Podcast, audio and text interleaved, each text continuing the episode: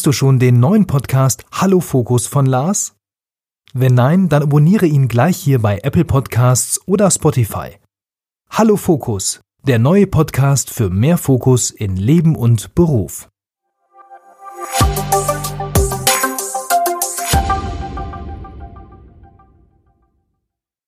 Hallo und herzlich willkommen zu Frag Lars. Wir geben Orientierung im digitalen Dschungel, sodass wieder mehr Zeit für die wirklich wichtigen Dinge im Leben bleibt. Mein Name ist Wolfgang Schüttler und neben mir steht der liebe Lars. Hallo Lars. Hallo Wolfgang.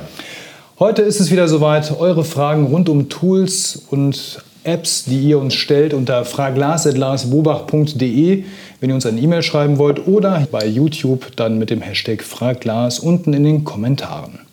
Ich würde gerne noch ganz kurz den Hinweis loswerden am Anfang. Ihr seht es hier hinten eingeblendet. Mein Mach dein Ding Workshop, also der Workshop, wo man das Navi fürs Leben erstellt für sich und eine Lebensplanung für sich entwirft. ich habe da ja ein Konzept entwickelt, über zehn Jahre jetzt verfeinert und genau das, das stelle ich hier in dem Mach dein Ding Workshop vor. Der geht über zweieinhalb Tage, also so eine richtige Auszeit, wo man sich mal mit den wirklich wichtigen Dingen im Leben beschäftigt und sich ganz, ganz klar seinen Zielen, aber auch seinen Werten und sowas dann widmet. Also eine tolle Sache. Wer daran Interesse hat, es gibt dieses Jahr noch einen, noch im November und für, die, für nächstes Jahr sind die ersten zwei Termine stehen auch schon fest unter larsbobach.de www.mdd.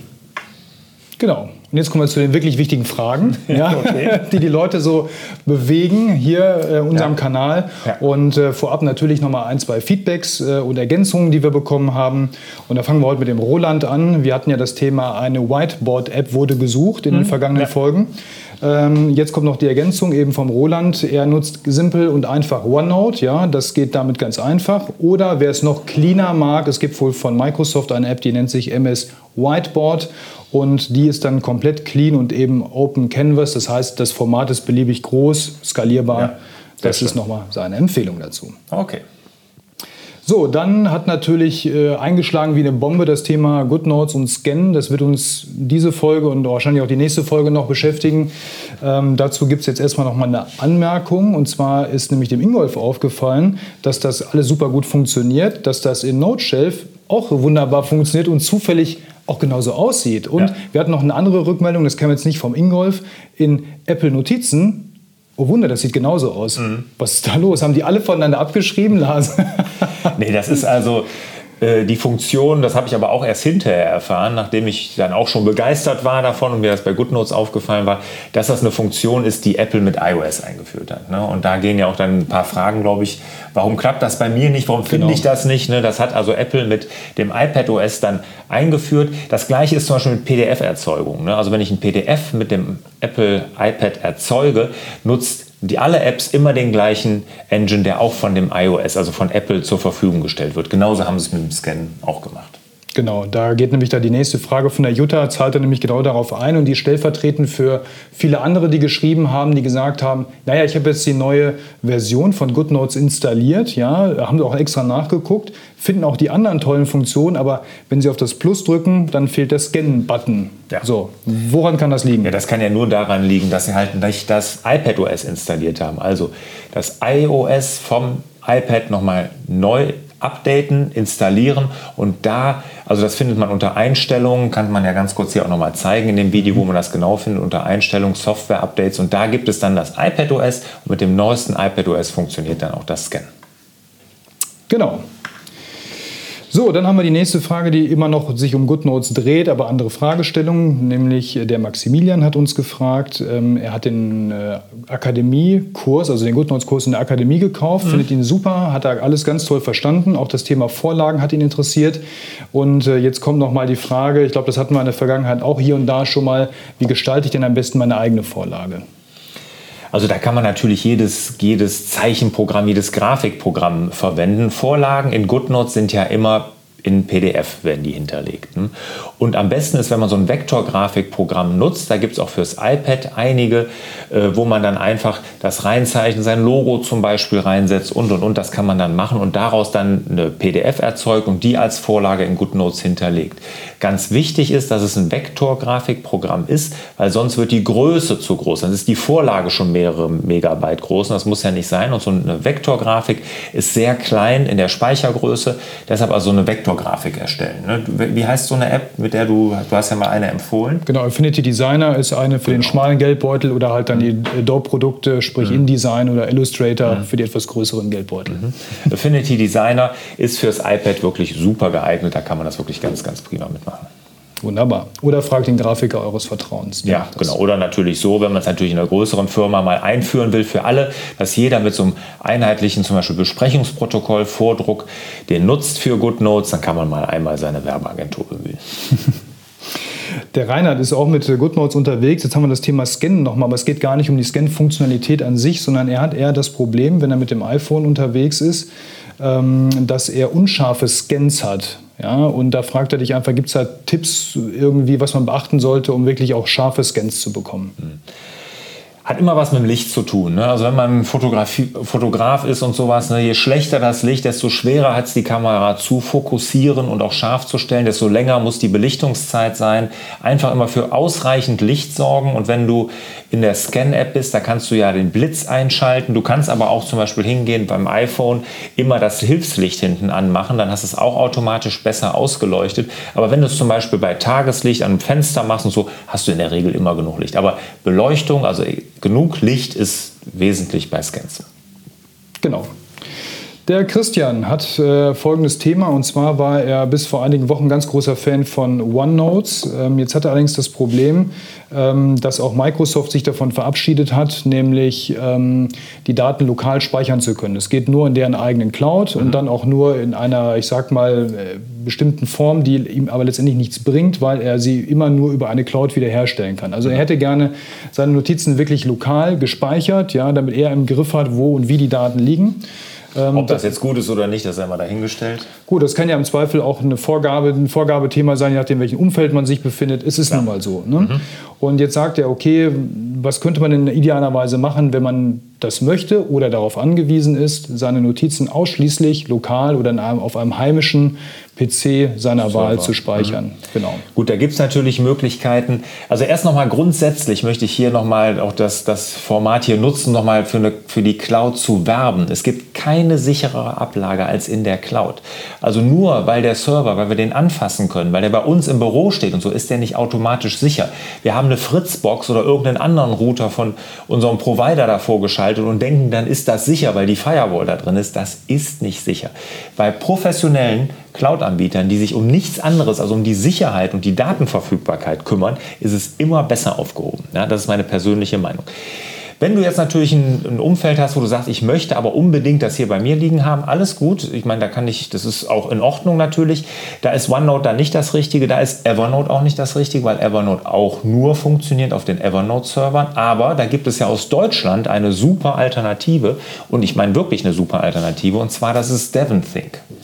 DevonThink ist eine App, die ist in Deutschland entstanden von deutschen Entwicklern und die bietet einen ähnlichen Funktionsumfang wie äh, Evernote.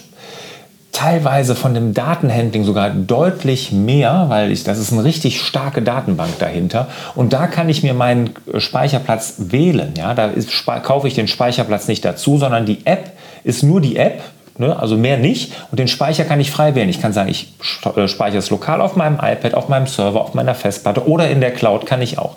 Aber das ist das frei wählbar und die App ist wirklich richtig klasse programmiert. Neues GUI bekommen, also grafisches äh, User Interface, auch sehr, sehr schön geworden. Also eine gute Empfehlung, wenn einen das interessiert. Die lokale Speicherbank.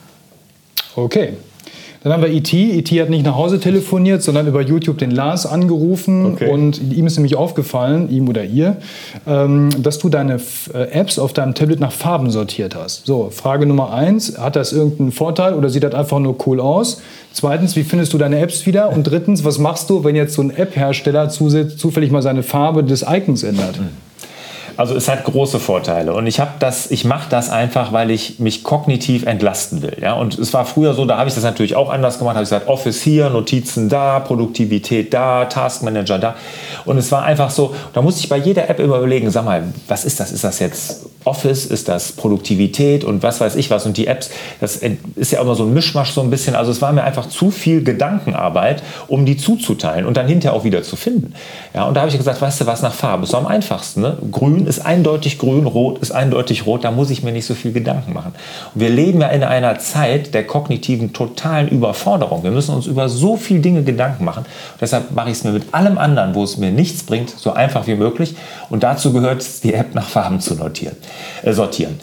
Ähm, ich finde sie ganz einfach, indem ich suche. Ich suche immer, also ich gehe auf den Homescreen, mache eben den Wisch nach unten, kommt das Suchfeld und dann gebe ich das ein. Ich gehe ganz, ganz, ganz selten, dass ich wirklich so einen Ordner öffne und sage jetzt die grünen Apps, da ist ja das was dahinter ist. Wenn sich dann die Farbe mal ändert, das ist jetzt ein paar Mal passiert, dann sehe ich das ja sofort. Also ich, was hat denn die App, die macht denn die rosa App da in dem grünen Ordner? Dann würde ich die dann verschieben. Aber grundsätzlich übersuchen mache ich das. Und ich sage mal, mit dem neuen iPad OS hast du so viel Platz auf dem Bildschirm, das reicht ja vollkommen. Ich habe auch nur einen Screen. Ne? Ich habe auch nicht, ich kann nicht hier hin und her wischen, dass ich hier drei, vier habe oder so. Ich mache alles nur mit einem, weil auch das finde ich viel zu viel.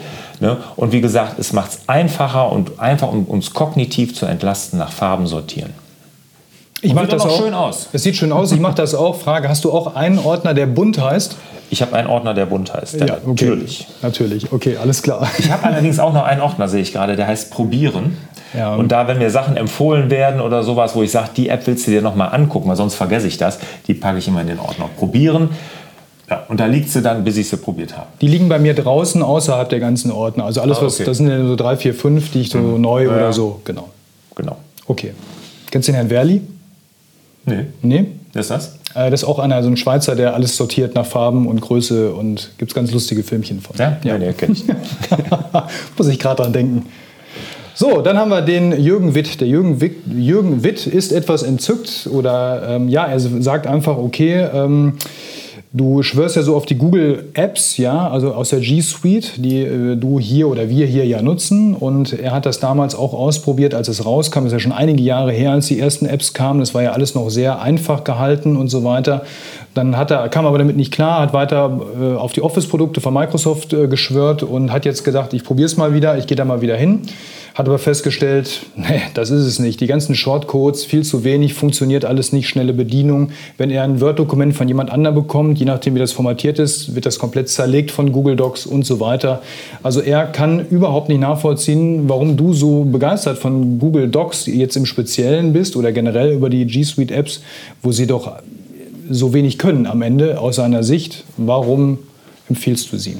Also erstmal der minimalistische Ansatz gefällt mir. Sie können nämlich viel weniger und genau auch die Sachen, die ich nicht brauche, können Sie nicht. Ja? Also ich muss nicht, äh, da wir eine Doktorarbeit in sieben unterschwellig äh, oh, hier Verzeichnissen mit Fußnoten und sowas irgendwas organisieren, mache ich nicht. Sondern mir geht es wirklich darum, es einfach zu haben. Und das Killer-Feature, und da hat Microsoft mit Office 365 jetzt ein bisschen aufgeholt, war natürlich die Teamfähigkeit, Teamkollaboration. Ja? Wir haben jetzt, ähm, wir können mit jedem Doc, und da gibt es, da macht Google wirklich keiner was vor, wenn man mit an einem Dokument mit mehreren arbeitet. Sei es kommentieren, man kann gleichzeitig arbeiten. Ich sehe wirklich live, wie der andere Text eingibt in das Dokument oder in welcher Zelle er ist. Oder wenn wir jetzt eine Tabelle haben und ich frage zu einer Zelle eine Frage und sage, wie ergibt sich denn diese Zahl hier, kann ich das wunderbar kommentieren. Man kann es als erledigt markieren. Also diese ganze Teamkollaboration ist bei der Google G Suite wirklich perfekt gelöst. Und dann, was ich auch noch mag, was auch noch ein Riesenvorteil ist, dass ich keine App installieren muss. Ja? Und jetzt gerade mit dem neuen iPad OS kann ich super im Browser nutzen. Ich habe volle Funktionalität. Und ich muss nicht Apps installieren, Updates installieren, sondern sie ist immer auf dem aktuellen Stand, weil ich ja hier nichts installiere, sondern ich arbeite im Browser. Und das ist auch eine Sache, die liebe ich einfach. Wunderbar. Den Erik haben wir noch schnell zum Schluss und der hat nämlich eine ganz einfache Frage. Ähm, und zwar nutzt er Spark und er hat ein Spam-Problem. Also er bekommt jeden Tag ungefähr 50 Spam-E-Mails und ähm, weiß nicht, wer sie los wird. Kann Spark ihn da unterstützen? Spark nicht. Also Spams werden ja von deinem Provider ausgefiltert. Ne? Und wenn du da ein Spam-Problem hast, dann würde ich vielleicht meine E-Mail-Adresse mal ändern. Ähm, und du kannst ja Google, auch da muss ich sagen, bietet Google natürlich einen 1A-Spam-Filter. Ne? Also das ist wirklich so, da kommt wirklich nichts durch. Also es ist ganz, ganz selten, dass ich da mal bei mir in Spam äh, verirrt. Ich gucke einmal in die Woche, gucke ich mal in meinen Spam-Ordner, da hat sich einiges angesammelt. Aber das hat nichts mit der App zu tun, sondern wirklich mit dem Provider. Ich weiß jetzt nicht, wie gut Apples iCloud ist oder Microsoft Outlook, wie gut die Spam-Filter sind. Aber wenn man zum Beispiel, was weiß ich, web.de, GMX oder so, da weiß ich, da wird viel gespammt und die Spam-Filter sind einfach nicht so gut wie von Google und Co. Wunderbar. Das war es für heute. Das waren eure Fragen. Schickt neue Fragen an fraglas.larsbobach.de oder Hashtag Fraglas hier bei YouTube. Und dann bleibt uns nichts anderes zu sagen, als nochmal, wenn ihr euch für den Workshop interessiert, da mal vorbeizuschauen. Und ansonsten, lieber Lars. Ja, wieder mehr Zeit für die wirklich wichtigen Dinge im Leben. Ciao. Tschüss.